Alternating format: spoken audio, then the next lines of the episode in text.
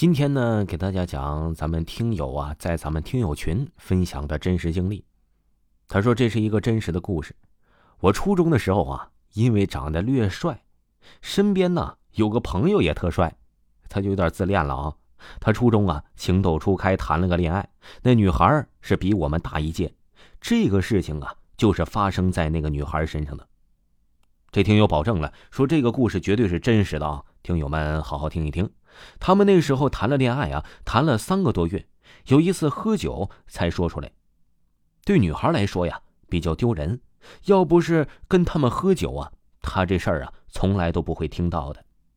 话说呀，这女孩的家里比较有钱，父母啊一般是不在家，都出去做生意。她呀，都是跟着她爷爷奶奶在家里住。他说他小的时候突然没有了头发，是一根毛都没有的那种，这让人百思不得其解啊。我们九十年代那个时候娱乐的项目比较少。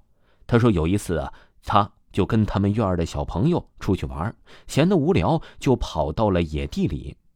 我们那时候对待农村的田地统称为就是野地，大家也都知道那个时候不流行火葬，都是土葬。而他们当时正好在一个坟头上玩耍，小孩子嘛，百无禁忌。坟头刚好有贡品，他们几个小孩啊，没顶住诱惑，就把贡品里的饼干呢就给吃掉了。完事之后啊，大家也都没当回事大家就都回家了。那天夜里啊，这女孩就不对了，这女孩啊，就是又发烧又说胡话。她爷爷奶奶没有招啊，送去医院去，过了几天好了。但是就在后面的日子里，这个女生啊，她就各种的掉头发。至于后来啊，这女生掉的都没有头发了。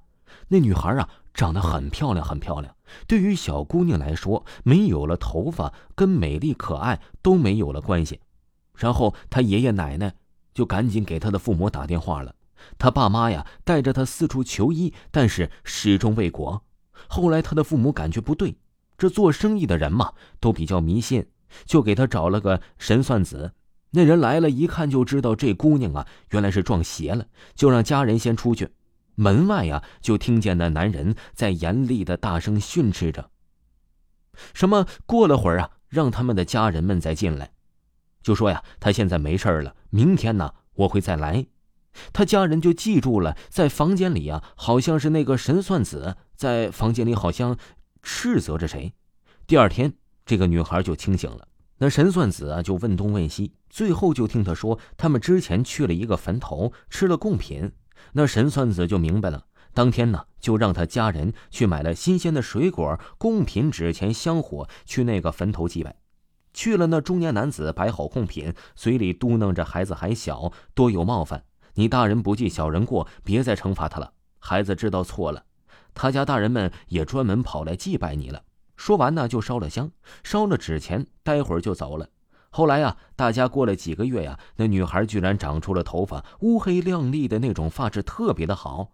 他说，中年男子回去给他爸妈说，以后啊，千万不能让孩子在坟边乱跑，这孩子魂力低，容易招惹不干净的东西。给了他爸妈一个符纸类的东西就走了。这就是那个女孩酒后分享给我们的一个真实故事。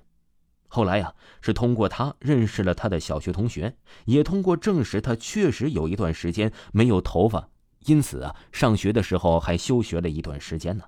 所以说，这魂力低的人，夜晚不要一个人走夜路，路过坟地呀，也不要做不敬的事儿。最关键的是，白天不讲人，晚上不说鬼。听众朋友。听友分享的故事就给您讲完了。如果呢，您有嗯比较奇异的故事想要分享给维华呢，您就私信维华，维华发您咱们直播时通知的二维码来进行分享故事。咱们下期再见。